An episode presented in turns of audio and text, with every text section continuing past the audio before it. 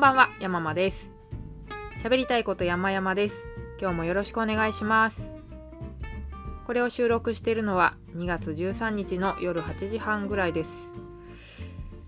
えー、実はゲストをお招きして、あの録音しておいた音源があるんですけれども、で、それをアップしようかなと思ったんですが、ちょっと編集が足りていなかったので、まあ、これは翌日以降だなとプするのは。なので今日の分は撮っちゃわないとなと思って慌ててマイクをつけてお話をしている最中です。えー、そうですね。第231回かな。前回の分なんですけど「お金にならない日々」っていうタイトルのエピソードを話したんですが、まあ、結構へこんでいたのをそのまま話しちゃったんですけれども皆さんに聞いていただいたおかげでなんとなく気持ちは晴れまして今日から前向きに働いております。いやーでも本当ありがたいことにですね内容が内容だったので何て言うんだろうな。ヤフー知恵袋とかで相談したらボコボコにされそうな話題だったんでなんかブーブー言ってないで働けとか子供じゃないんだからやりたいことばっかできるわけねえだろうと、えー、金を稼ぐとは我慢をすることなんだわーみたいな。風になりそうな内容だったんですがやっぱりポッドキャストっていいなぁと思うのは本当にありがたいことにあのなんだろうなコメントを寄せてくださる方がいらっしゃいましてそうそもそもそういう内容だったからツイッターとかでシェアしてないんですね。なのにさっきアンカーでねあの何回再生されたかってわかるんですけれどもえー、っと今のその8時半の時点では73回再生されていてどこでもシェアしていないのにですよ。で最近ブログをそのポッドキャストで何話したかの告知用にも使っちゃってるんですけども当然ブログにも何も書いてないですしもうね定期購読ボタンか何かを購読っていうのかな。定期聴取ボタンを押して気にしてくださってあの聞いてくださった方がいるんだなと思うとちょっとこう嬉しいですよね。ポッドキャストほんとお金にならないけれどもあのこうやって聞いてくださってる方がいるってすげえ嬉しいことですよ。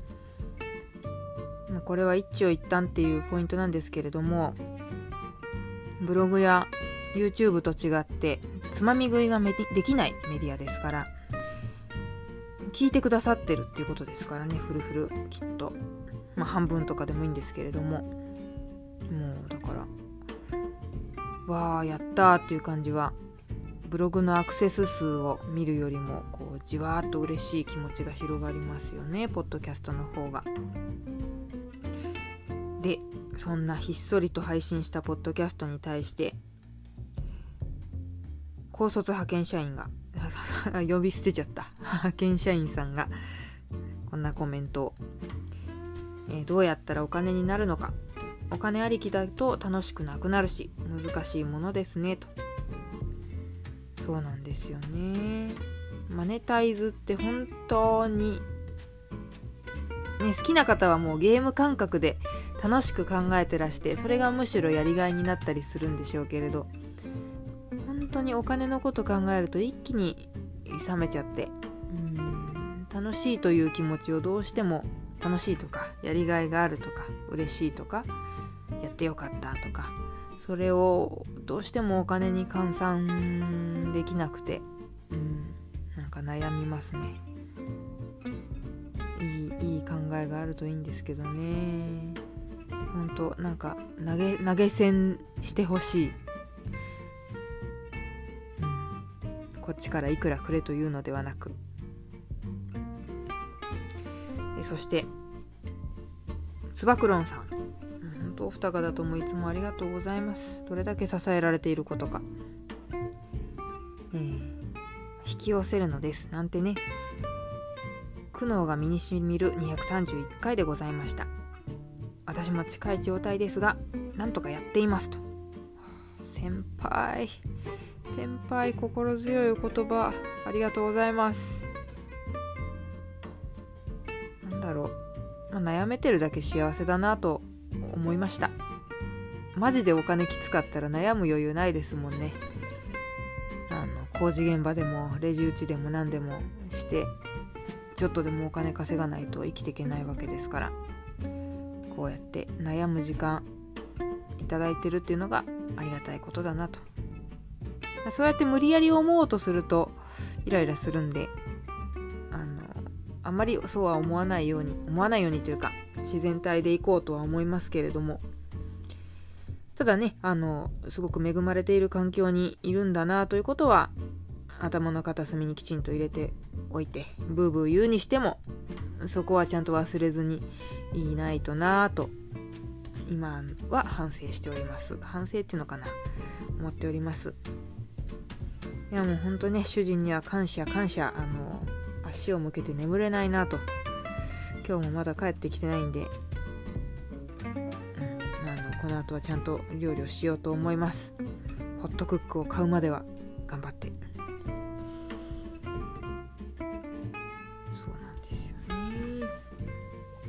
あそうそうホットクックといえば高弘さんという方からもコメントいただきました。山々キャストで初めてデーブ田中さんについて知りました。話も分かりやすく欲しい家電が無限に増えてしまいます。ブログもチェックします。さすがデーブさんですよね。やっぱあの落ち着いたトーンで親切にお話ししてくださるあの姿が声だけでこうやってリスナーさんの心を打ったというね。そうですよ。グワグワ団のマケモケさんだってあれを機にジェットウォッシャー買ってくださってるわけですからね。ビッグカメラかヨドバシか忘れちゃったけど。そして私も買おうとしている。デーブさんすごいな。あ YouTube でこうほらマーフィー岡田的なことやったらいいんじゃないですかね。見て見て見てっつって。こんなに口からザリガニがファンは離れていくのかついてくるのか見ものですが。はい。今日はあのまたしても何話そうというのを決めずに話しておりまして。ちょっとね最近その練習をしたいんです。臨機応変力を高めるという意味で。当に何事も計画通りというか予定通りにいかないと気が済まない気が済まないというか怖くなっちゃって。だから打ち合わせとかもオンタイムで行くようにすごいタイムキープしちゃうんですけれども。そうじゃなくてまあ、誰かね長く話す人がいたらそれを巻いてくれみたいな風に対応するんじゃなくそのお話からさらなる面白い話を引き出したりとかより大切なことにつなげていったりとかそのその場その場のなんかジャズのセッションのようなそういう立ち居振る舞いをしたいなと思って。そういう意味ではなんだろうなノープランインタビューに付き合ってくださる方も大募集中だったりするんですよね。どうしてもインタビュー企画を何回かやらせてもらってますけれどもこのポッドキャストでも。一応事前にこういうテーマで話しましょうとかこういうこと聞きたいですみたいなのを出てくださる方に共有しているんですね。でまあ、それを見ながらインタビューするわけなのでああこの質問まだ漏れてるとかそういうのが頭をちらついちゃうんですよ。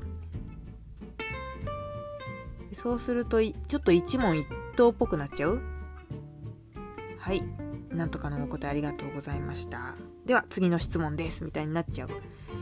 それってこう流れをぶった切ってるなと思って。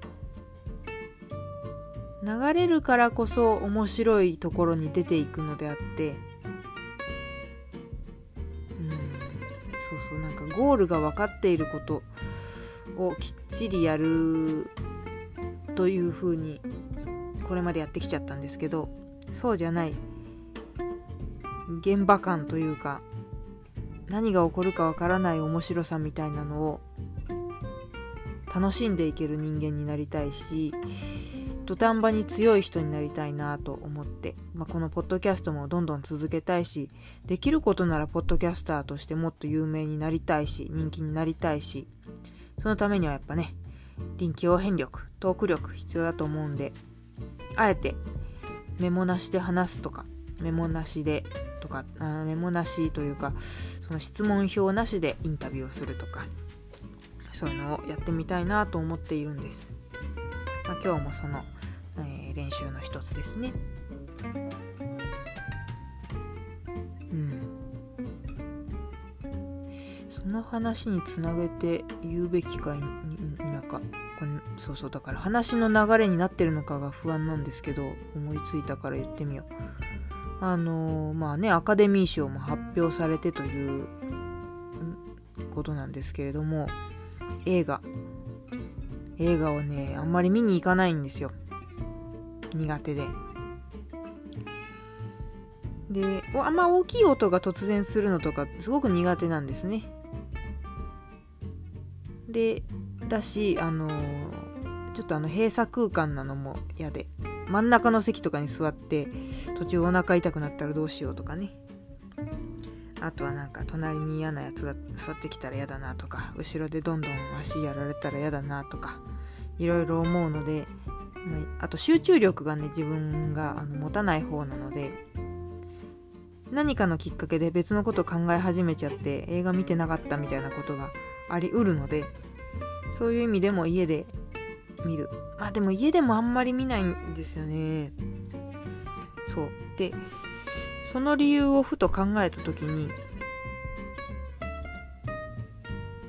あの主人公に感情移入しすぎるからかなと思ったです。あの映画を見ないくせに TBS ラジオの「アフターシックス・ジャンクション」というライムスター歌丸さんがやってる番組ですね。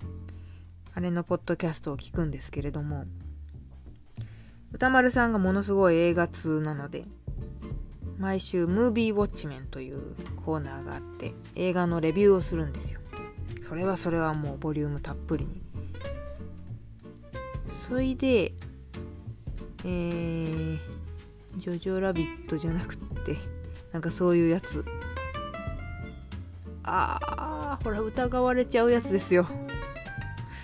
もうなんとかでしょって今リスナーさんは思ってくださってますよね。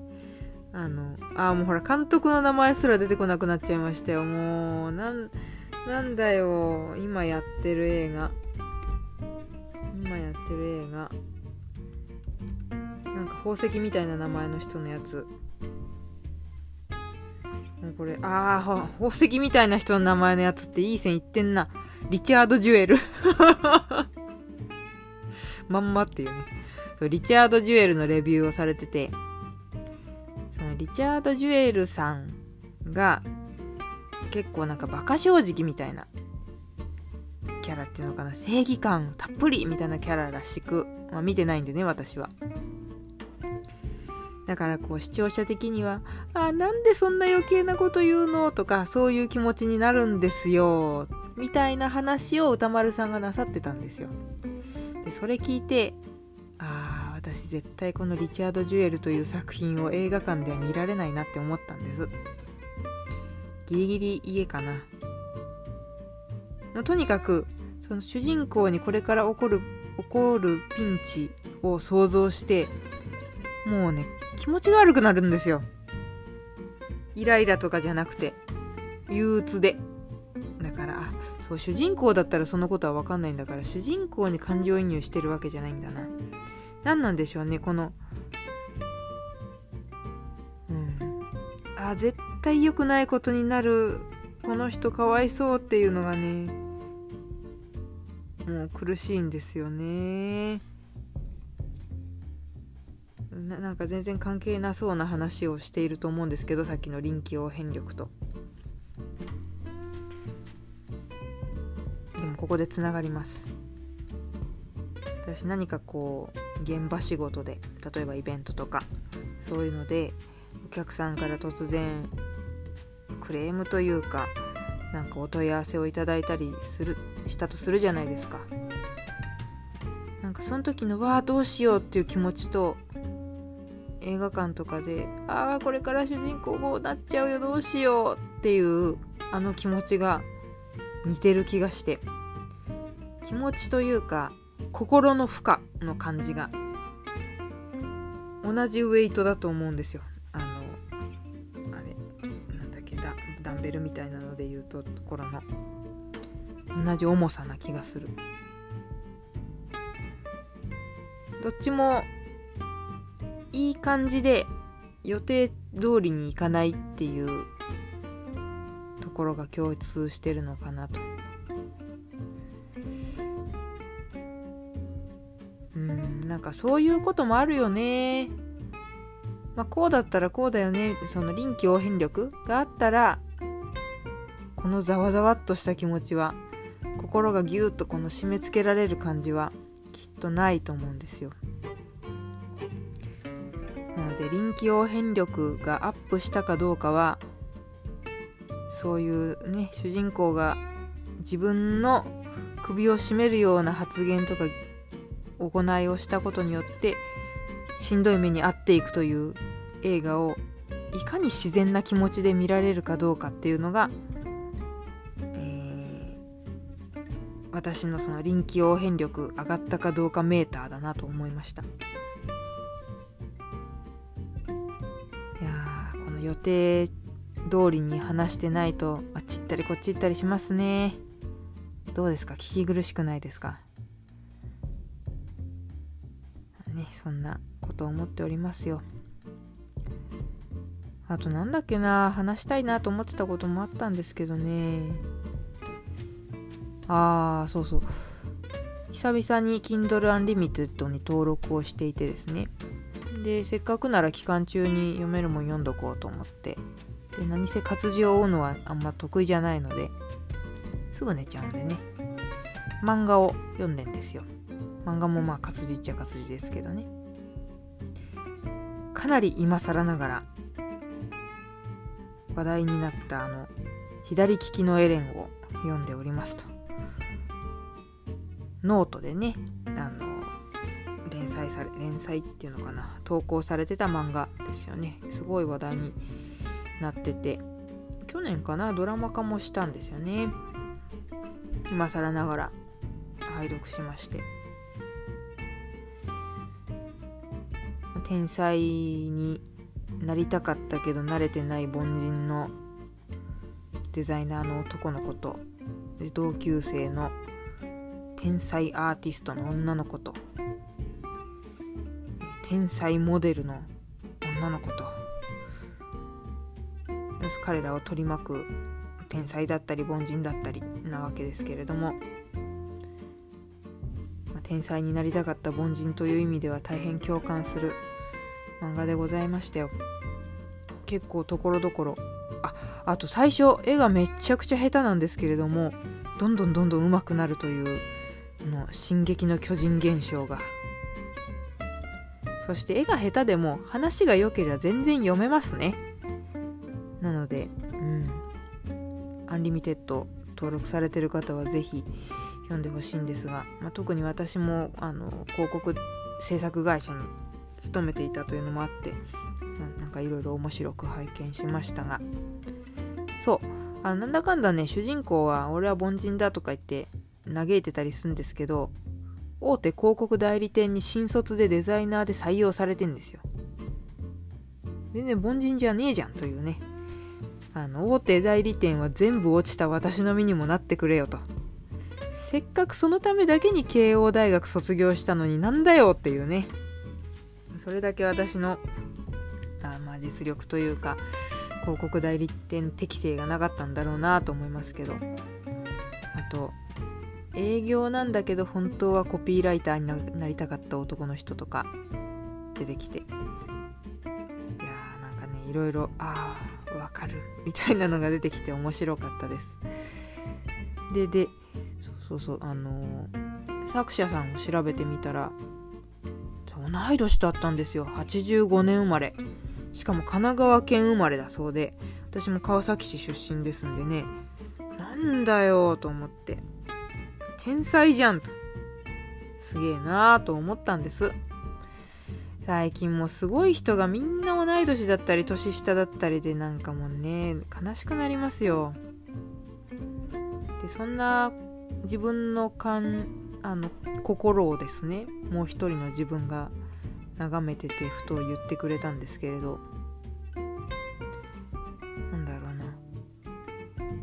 ああこの人はすごいな私はダメだなっていうことしか思わないの。なんでだろうっていう。なんでだなんでだろう。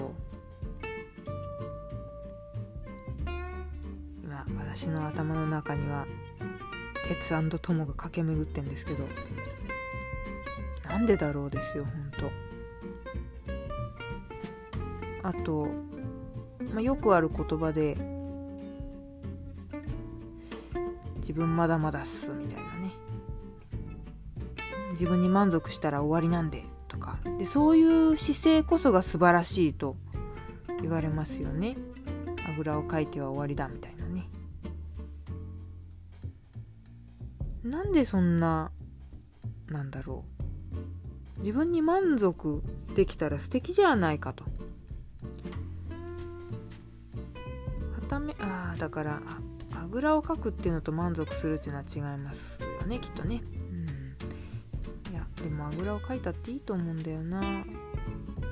なんでこう日本人の特性なのか何なのか。今現在の自分に満足することがちょっと悪のような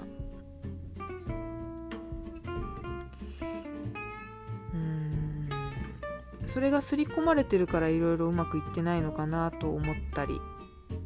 うん。なんかでもねちょっと考え直したくなったんです。そのね左利きのエレンの作者さんカッピーさんって言うんですけど。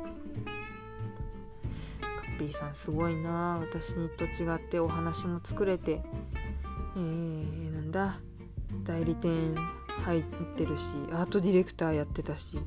えしかもウェブ制作会社でプランナーにもなって今やもう漫画家として独立もしてあーなんかすごいすごいすごい。って思って自分をないがしろにしてるんですよね。自分のすごいところとか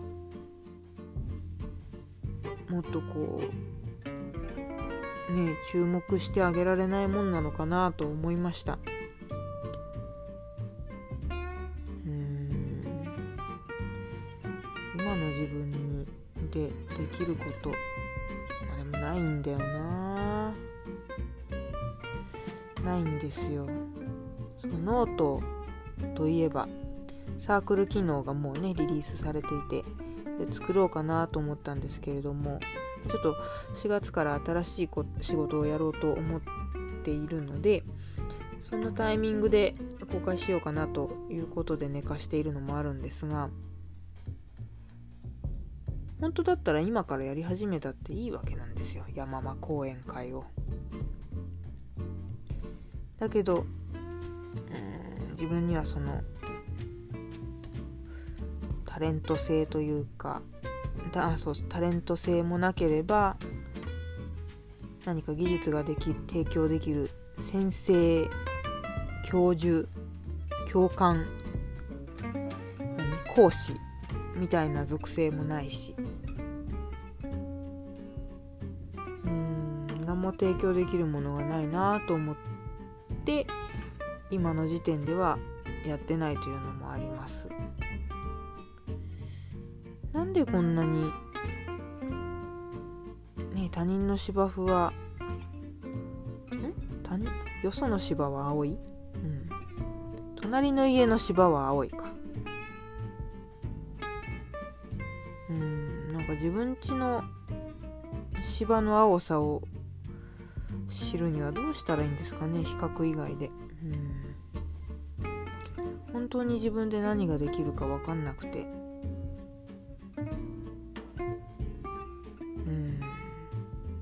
まあ、なので満足しようがないっていう感じなんですけれど。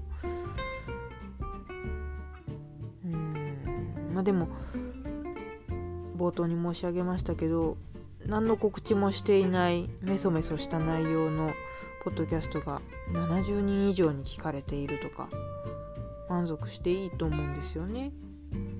より高みへと思うのは自由ですけれども満足するのは悪いことではない向上心がないということとイコールではないと思うんです。うーんなんかこの辺をこの辺が課題なのかなと思います。